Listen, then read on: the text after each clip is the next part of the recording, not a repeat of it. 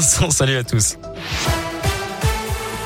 Et la une de l'actualité, la grève des agents périscolaires qui va se poursuivre demain. Les perturbations euh, s'annoncent assez limitées pour le deuxième jour et dernier d'ailleurs jour du mouvement. Normalement, neuf ateliers du mercredi seront tout de même fermés dans les 6e, 8e et 9e arrondissements lyonnais. Vous retrouvez les établissements concernés sur radioscoop.com. Un nouveau rassemblement est par ailleurs prévu demain à 13h30 devant le rectorat de Lyon. Les agents qui réclament de meilleures conditions de travail et des contrats titulaires. Les mouvements de contestation qui se multiplient en cette fin d'année avec un mouvement important qui se prépare à la SNCF euh, pendant les vacances de Noël. Des appels à la grève ont été déposés, notamment concernant les TGV Sud-Est. Ça concerne les vendredis, samedis et dimanches des trois week-ends de vacances. Vous l'aurez donc euh, compris, ça débute dès ce vendredi. Il va falloir bien s'organiser à trois jours du début des vacances.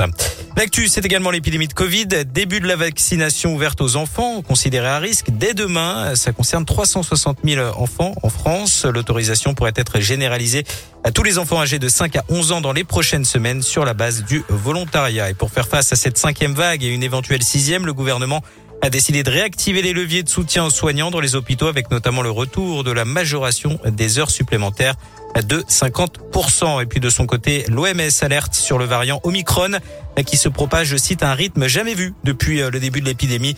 Tout variant confondu, l'Organisation mondiale de la santé a estimé aujourd'hui que tous les pays sont touchés.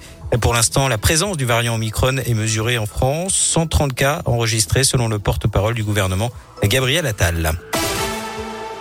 Une mère de famille devant la justice lyonnaise pour deux infanticides présumés. La femme de 41 ans est jugée à partir d'aujourd'hui après le décès de ses deux filles de 3 et 5 ans, retrouvées mortes étouffées au domicile familial en juin 2018. Et puis du foot, les suites euh, des bras de fer entre l'OL et l'OM, Marseille a euh, fait appel de la décision de la LFP.